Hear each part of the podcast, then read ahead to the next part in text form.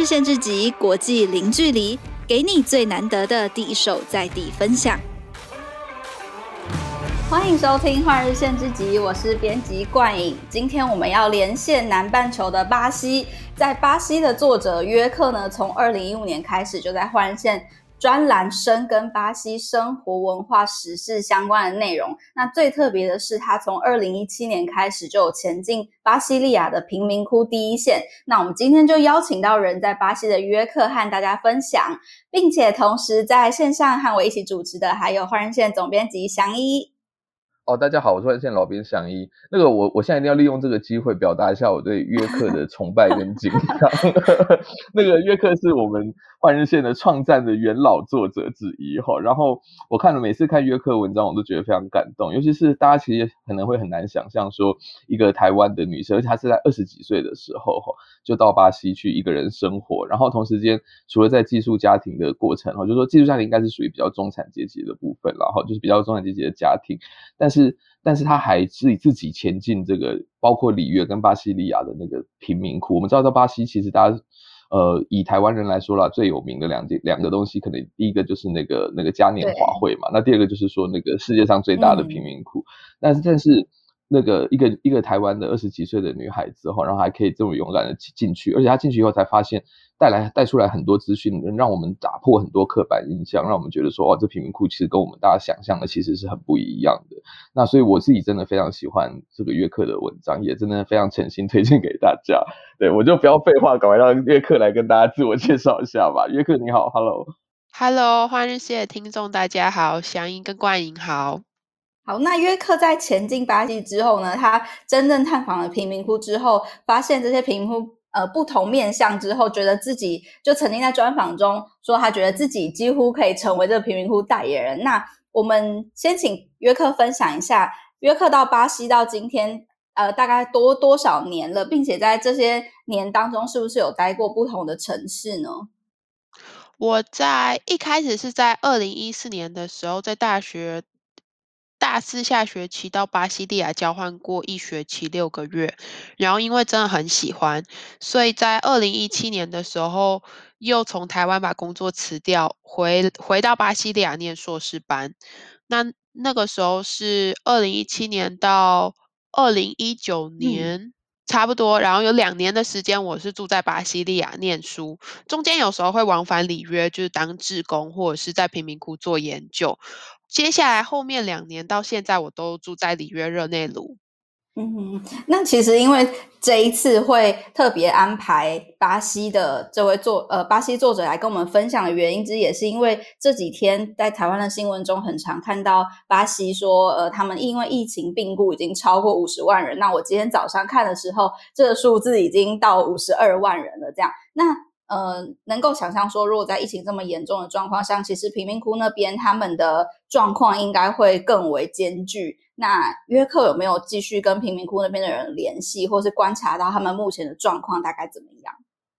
我自从在疫情爆发，也就是去年三月左右之后，就没有再去进去过贫民窟了。就是跟不管是我帮忙的保姆家，或者是托儿所。以及所有朋友的联络都是靠网络，然后我觉得蛮幸运的是，我所有认识的人都还平安健康。嗯，他们周围的人也不太有人因为新冠肺炎而去世，就是我生活圈认识的人，几乎没有我直接认识的人是因为新冠肺炎而死亡的。嗯，对，在疫情最严重的时候，我听说就是。因为贫民窟比较狭窄，所以他们真的会觉得，就是呃，就算你待在家里，好像也不是那么安全。就是你的左右邻居咳嗽，就很容易也会传染给你。他们没办法像一般中产阶级，真的是好好的待在家。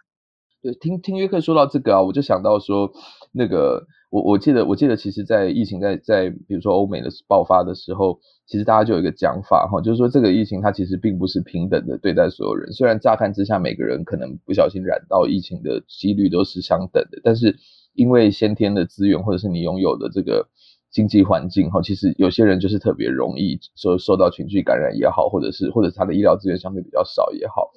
那所以不晓得就是约克，你觉得说在巴西啊，就是当然除了这次这次疫情有点像一个照妖镜嘛，它也照出了很多社会不公的现象。那除此之外哈，你自己在贫民窟里面的的这些观察跟。呃，巴西的其他的这些社会的其他的人哈，你你自己有没有一些一些什么样的想法？不管是这次的疫情也好，或者是说平常你你这几年来的观察也好，你你自己会怎么样跟大家讲这个故事？你觉得？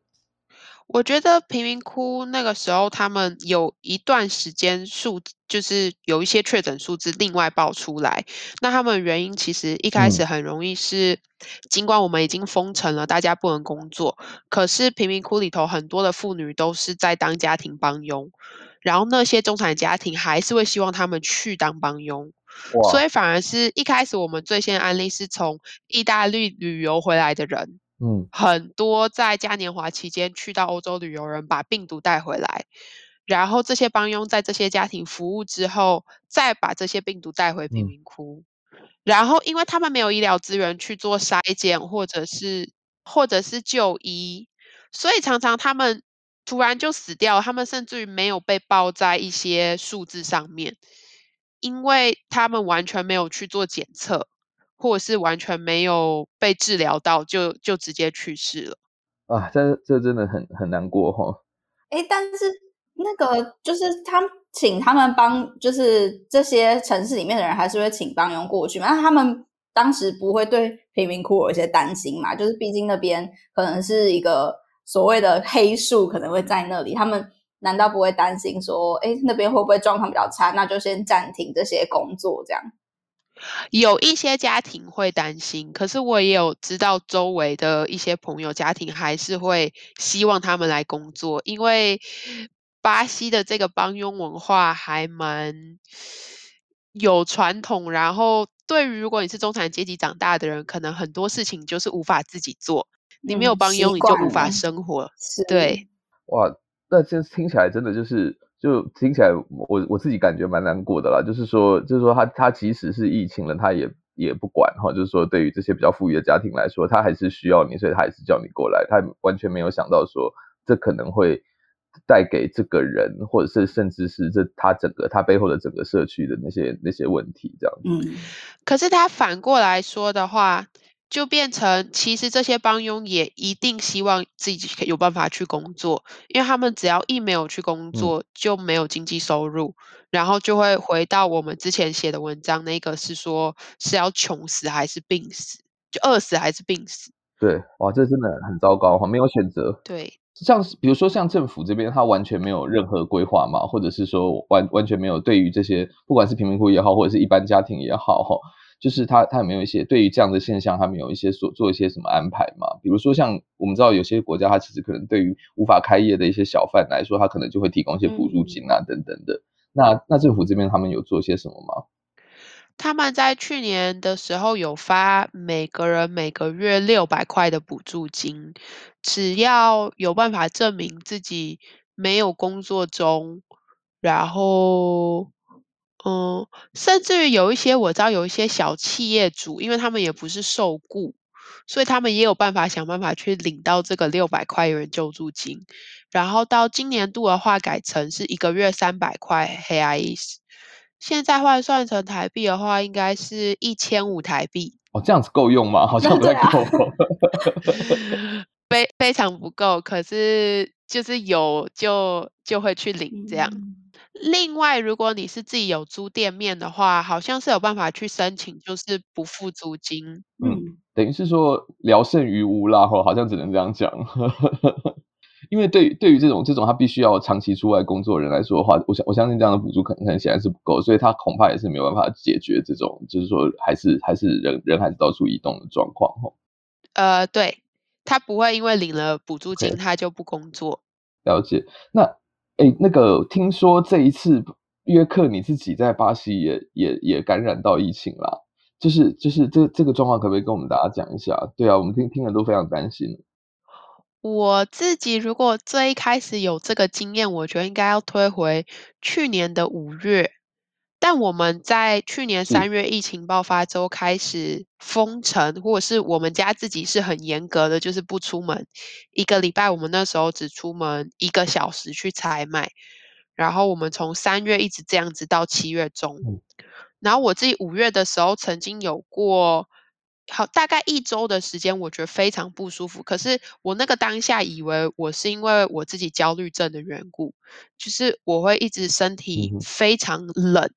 然后不管盖多少被子或者是冲热水澡，我都还是很冷，然后一直头很痛，嗯、以及到最后，我觉得最明显让我觉得不同的是，我长达两个礼拜闻不到味道跟吃不到。东西的味道，这样子就是失去嗅觉跟味觉。哇，嗅味觉感觉是最明显的症状之一，就是大家最常在讨论的就是失去嗅味觉。对啊，那那约克，你后来怎么办呢？那个您跟那个您的伴侣好像都都都有这样的症状，对不对？后来，可是呃，那个时候五月的时候，因为我们也不太知道，我觉得那个时候所有的资讯没有那么的明朗。所以我只是觉得我大概是焦虑症发作，嗯、然后伴随着一些不知道什么，就是我们跟外界联络也不是那么的多，然后这件事情就过了，我也没有去做检测之类的。过，OK。对，因为我当下真的，我们一直推测，我们一直觉得就是啊，那就是因为你焦虑症又爆发了这样，然后一直到。我们后来七月中开始逐渐解封，然后我的伴侣他是在十二月圣诞节前夕。那我们那一次会确定他真的是得到新冠肺炎，是因为亲戚，我们有一个亲戚确诊了，然后他把，因为他只是觉得人很不舒服，就把小孩子托给我们照顾，然后他才去做检测，发现自己确诊。那我们就觉得啊，这小孩子就会带传染源来到我们家。对，可是因为亲戚已经生病了，也没办法把小孩还给他。然后小孩来的第一个晚上之后，我的伴侣他就是开始头痛。可是他他是一个一整年几乎都不太容易头痛的人，所以就觉得很奇怪。然后他不管吃任何止痛药，阿司匹林都没有头痛减退的迹象。然后就这样痛了四天之后，我们才觉得啊。那这个是不是就是新冠肺炎？因为那个时候亲戚也就是去检测出来了，然后卡在是圣诞节前夕，所以很多诊所啊什么都在休息。然后我们想要到我们这边如果要做检测的话，都一般是去药局，就他们就会有最快速的那种检测，可以使用血液的抽血的，或者是用那个我们叫棉花棒，就是塞进口鼻这样。然后我是自己，因为我伴侣真的很不舒服，嗯、所以我自己先跑去做检测。我是先做棉花棒那种，嗯、它是在你刚被感染的一开始就可以，大概三到五天的时候就建议你做这个。可是我检测出来我是阴性，嗯，然后我还问了那个医生，我就说有可能是伴侣其实得了，可是我没有得吗？他说非常有可能，因为他在这里遇过很多的夫妻都是这样。Uh huh. 还还是约克其实已经有抗体了，因为五月的时候你已经对 五月的时候其实已经出现过，对，所以碰到圣诞节，然后我们就直接隔离了十四天，然后在快要好像是新年过了之后，才又上街，就是等他隔离完之后，我们才要去检测。那他那个时候，他这一次则是失去嗅味觉一个月，嗯，所以就变成我们准备的圣诞大餐，它就完全都是我一个人在吃。蛮悲惨的一个圣诞节，闻不到菜香。然后我们这一次一起去的时候，就是做协议的这一个，协议的这个就是可以看你当下有没有确诊，以及你有没有抗体。然后我们测出来是我们当下没有确诊，然后我们也都没有抗体，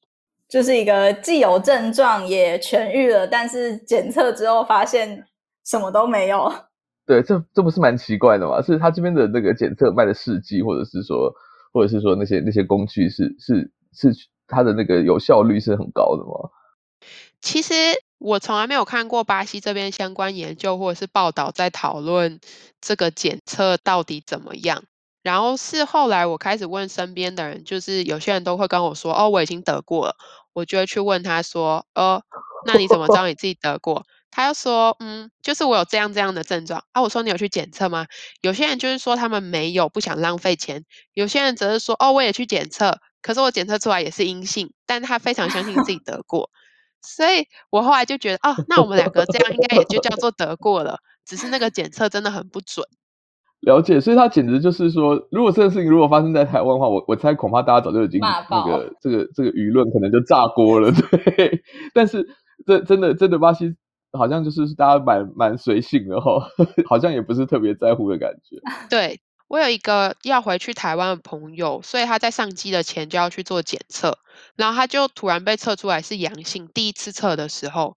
然后就差点不能上机，嗯、所以他马上又再测了一次。然后再测了一次就变成阴性了，嗯、然后再测了第三次也是 阴性，他就上飞机了吗？对，然后他回台湾也都没事，所以我就觉得这个检测真的是很不准，因为他光是在一个人身上，然后不过几个小时就从阳性变成阴性。了解，难怪巴那个耶克在最近的文章里面会分享，就是巴西这边的所谓的防疫状况，会不会说是真的是一个一个平行世界？哈，真的对对我们来说确实很多难以想象的。对，那我们到这边要不要先休息一下？然后我们等一下再来跟约克进一步的聊一聊哈，就说在当地的不管是防疫也好，或者是这边对当地的民生经济的冲击也好，到底出现一些什么样的影响？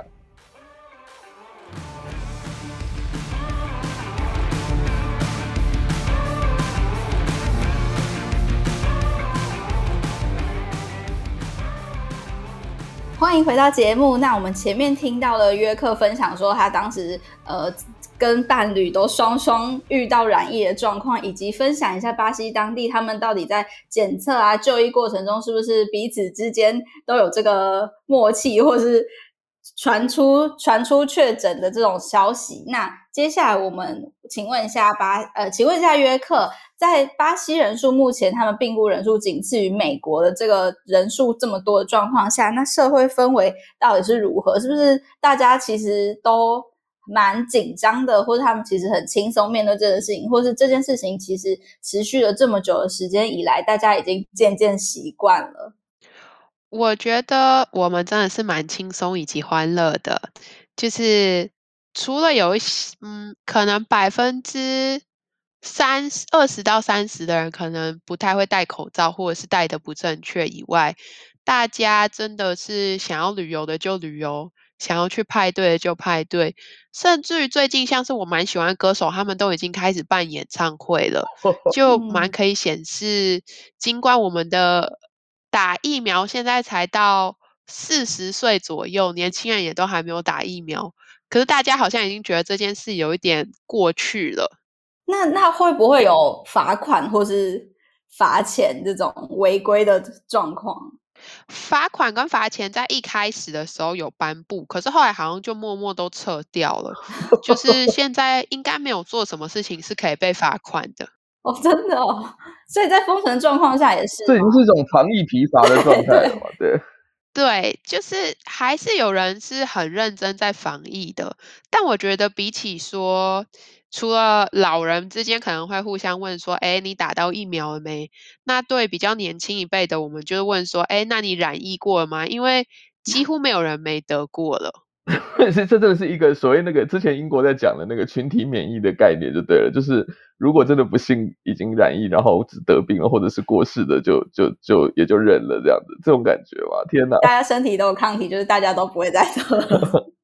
嗯，然后他们真的蛮相信，就是因为他们的资讯，嗯，没有像台湾那么的透明，以及有些人的教育程度没有那么高，所以他们真的会蛮相信，假如说天气比较热就不容易得病，或者是你得过了之后你就有抗体，然后再也不会得，就有些人是坚信这一套，所以他们就会，你看到不戴口罩的人，可能就是他觉得他得过，他再也不会出事这样，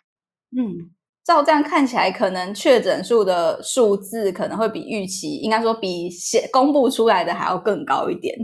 现在已经很恐怖了吧？对不对？这巴西应该是照按统计来说，真的是全世界第二。一千，我呃，我我现在看他的病例数是一千八百八十万。天哪，这真的我们现在是蛮难想象的哈、嗯。对啊，对，因为我我早上就是有一次早上出门，然后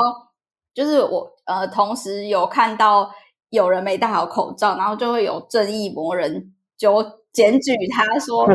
对对对，然后感觉就是巴西那边的人可能比较轻松一点，所以就不太会有这种路人指证路人的状况，就是完全不会有做这种事情的人才会觉得很奇怪吧？那真的是很大的差异哦。而且在路上最常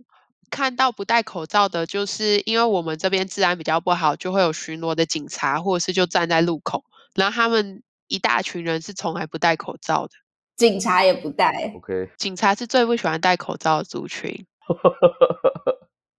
这听听起来真的是平行世界，真的。对啊，从疫情到现在，巴西封城过几次？就是呃，以台湾目前状况来说，我们是五月到目前七月是封过最久一次，就大概两个月。那巴西那边的状况？巴西这边其实是每一州跟每一个城市可以自己制定，但是如果以里约市为准的话呢，就是我们是从去年三月。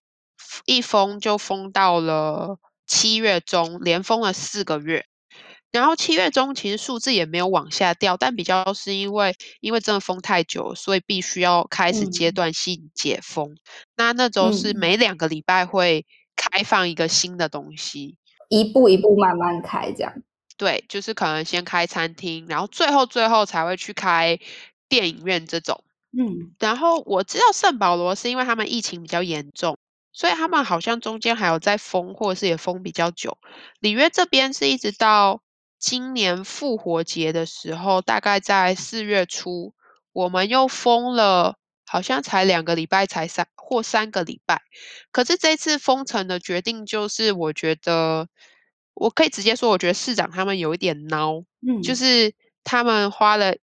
一整天的时间，然后说不出来到底要封什么东西，结果。他封的东西变成是餐厅要在晚上五点之前开关门，然后一些店，比如说像宠物洗、宠物店、建材店、文具店都还可以开，然后也包含健身房还是可以开，嗯、因为他们认为健身房是可以强化身心健康，所以在疫情期间也不可以 封。有疫情，对，所以。我们今年四月这个封城就是不太有用，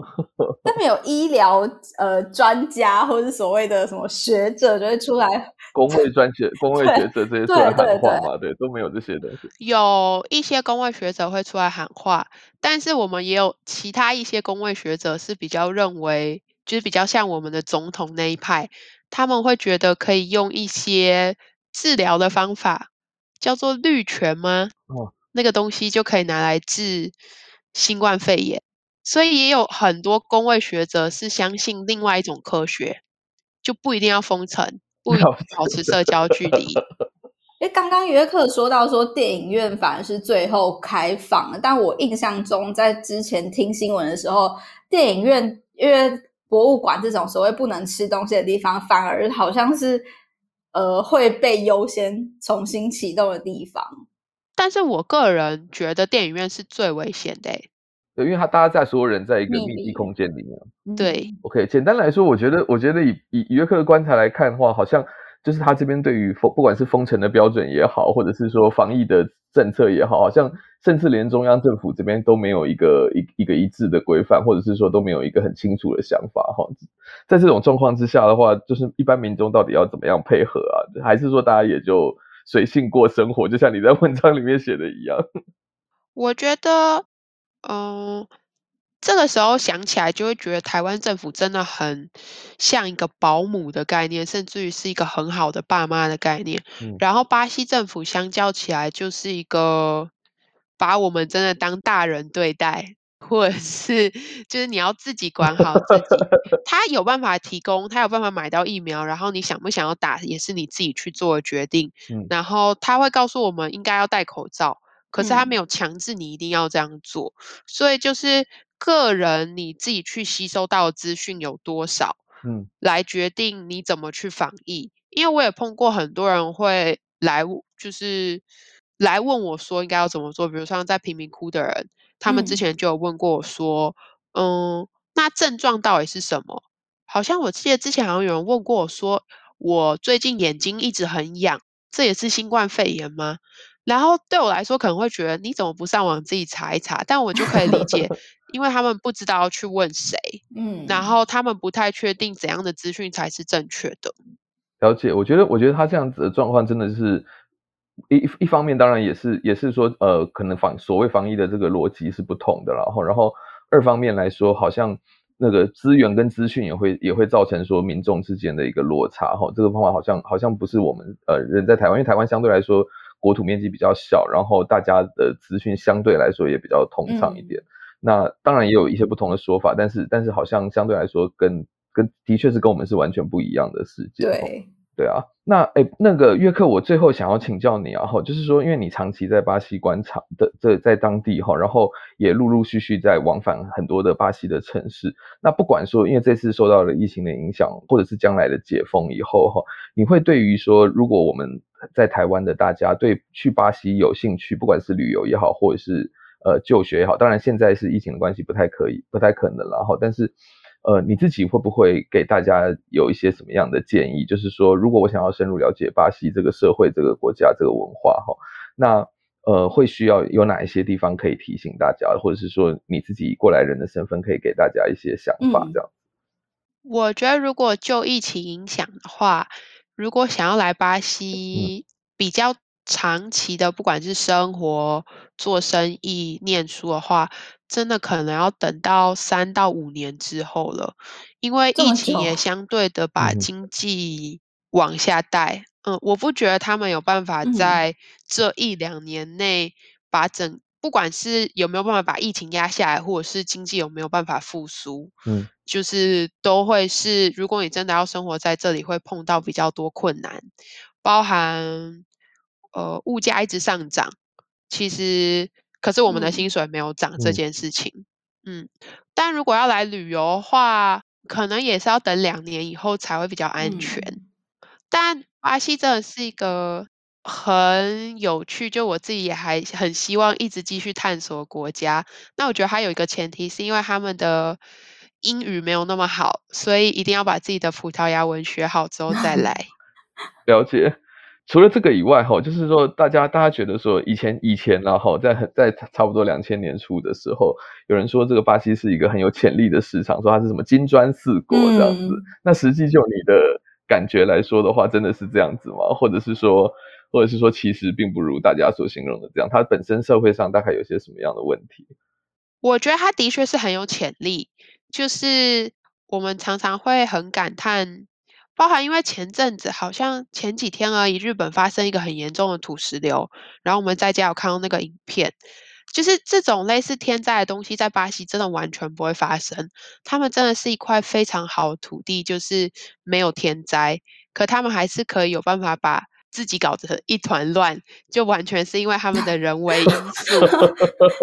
其实政治人物的贪腐啊，或者是每个人做事总是觉得模棱两可，这样、嗯、就没有把事情做好的一个态度。嗯、对，所以所以简单来说，呃，约克会觉得我们呃以台湾的这个大家好奇巴西有的的观光也好，或者是文化也好，或者是商机也好，或你会你会比较保守一点，对不对？你会建议大家做好研究，跟做好心理准备再来这样子。对，因为我觉得文化冲击会是蛮大的，你要去。忍受他们很多不一样的习惯，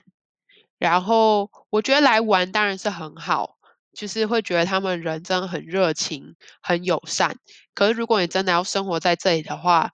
你是真的要蛮。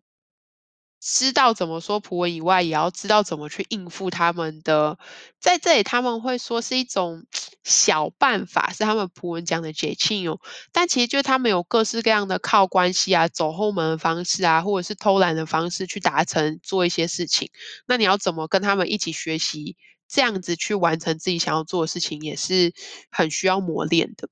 那如果说现在换成呃。呃，以如果说巴西当呃约克当时是很喜欢巴西的状况下前往巴西，那如果说呃也台湾也有听众很想要前往巴西，但是遇到目前这个状况，那约克如果是换成是你的话，你可能会有什么样的 Plan B？比如说去另外一个相似的国家，或是哪些替代方案？我觉得可能真的没有什么相似的国家耶，只是如果真。如果真的要来，也还是可以来啦。虽然我自己都待了那么久，但每次有人要来的时候，我还是会为他们感到很紧张，因为真的 要心脏够大颗。了解，好，那呃，我们今天跟约克的的访谈就到这边，谢谢约克帮我们带来第一手巴西现况的分享。因为其实，在台湾的我们多数看到巴西新闻的时候，可能都已经是他们的病例怎么样啦，或是总统怎么样，比较少呃听到第一线最真实的情况分享。所以今天谢谢约克南半球的时间，谢谢你们，谢谢谢谢约克。